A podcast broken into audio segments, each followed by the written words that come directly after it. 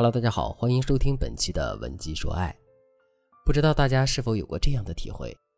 只要两个人一吵架，男人不去正面解决问题，反而像鸵鸟一样躲避矛盾，找机会开溜。如果你难过了或者沮丧的想跟他求安慰，他却只是简单敷衍，或者受不了了想要逃开。当你想要和他谈一件自己认为很重要的事情，他要么觉得你没事找事，拒绝沟通，要么就敷衍了事，根本没有好好听。最后也给不了你什么意见。最近学员小玉就碰到了类似的问题，她在电话里跟我抱怨道：“老师，我的老公一直都是这样没有主见的人。其实吧，刚开始我甚至觉得这样也不错，他什么都听我的，我有种女主人的感觉。可是渐渐的，我发现这样的婚姻越来越让我窒息。”讲到这里，小玉的情绪明显更激动了，顿了顿，接着说：“老师，你知道吗？”半年前我生下了宝宝，一切的苦难才真正拉开序幕。那天凌晨四点，孩子就因为尿床哭醒了，正好我来了大姨妈，白天硬挺着照顾了宝宝一天，就想着让老公帮我拿一下纸尿裤。他本来睡得很好，被我拍醒了，他肯定不情愿，但也照着做了。结果翻箱倒柜的，他找了半天也没有找到，一边是孩子哇哇大哭，一边是老公在向自己问尿不湿在哪儿，我脑子一下就炸了，本能的冲着他大喊。每次让你找东西，你都找不到，这是你家吗？你管过孩子，管过我吗？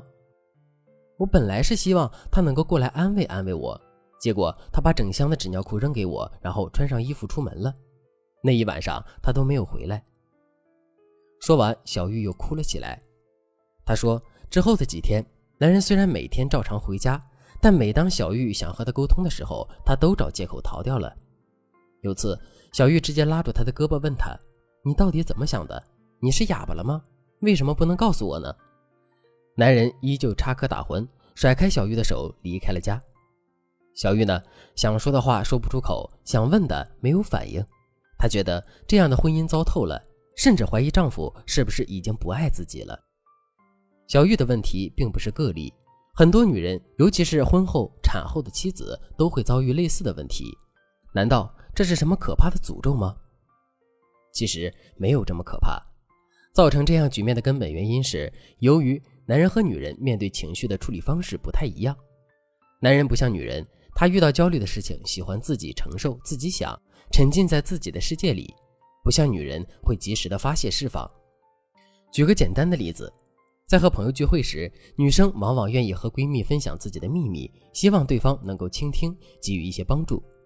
而男人们的聚会往往都是推杯换盏，即便是酒后吐真言，也是在拜把子、谈天谈地、谈理想，从来不会主动暴露自己的问题。所以，其实男人相比于女人而言，情感会更脆弱，平复心情往往要花更长的时间走出来。比如，男人通常喜欢用抽烟、喝酒等自己解闷的方式去排解，而这个过程不喜欢其他的人参与。小玉的老公被妻子一顿责骂之后，选择逃避，实际上就是他解决问题的一种方式，同时也希望彼此的冷静能够让矛盾有所缓解。可在小玉看来，逃避就意味着不够爱和不够重视，因为女人是感性动物，往往容易被表面的东西所影响情绪，所以女人在解决问题的同时，往往还有一个附加目的，就是发泄自己的情绪。这就解释了案例中为什么小玉明明只是想得到老公的安慰，却还是冲着男人发了那么大的脾气。这个脾气来得快，去得也快。做情感咨询这么多年，我见过太多像小玉这样的女人，在感情中都很强势，不管是因为自己想要男人更多的爱，还是想要男人更在乎，总之就是因为迫切的想要得到自己心里想要的结果，就会下意识的咄咄逼人，站在道德的制高点去指责抨击男人的做法。最后，自己的需求没有得到满足，把老公也给逼走了。那到底应该怎么做才能打破夫妻相处中这种你追我逃的恶性循环呢？今天的课程我就给大家分享一个特别管用的方法，大家一定要认真听哦。这个方法就是在沟通中减少主观态度的表达。当然，如果你在听这节课之前已经遭遇了这样的问题，也可以添加微信文姬零幺幺，文姬的全拼零幺幺。我们的导师会帮你解决所有的情感困扰。什么是主观态度的表达呢？我举个例子，当我们和男人吵架时，很多人常见的口头禅就是：“你就不能多为我考虑一下吗？你怎么就非要这样呢？每次都是这样，你就不能多包容我一点吗？发现这有什么共同点了吗？没错，这些话都是在表达当事人的态度。虽然并没有什么不堪入耳的脏字，但我们依然能够感受到其中的指责和批判。这就是因为这里面的主观态度表达太多了。要知道，来自外人的批评，我们可能会礼貌性的接受，甚至一笑置之；但来自彼此相爱的那个人，这就会让我们质疑自己和彼此的感情。所以，从另外一个角度来讲，频繁的批评是一种背叛。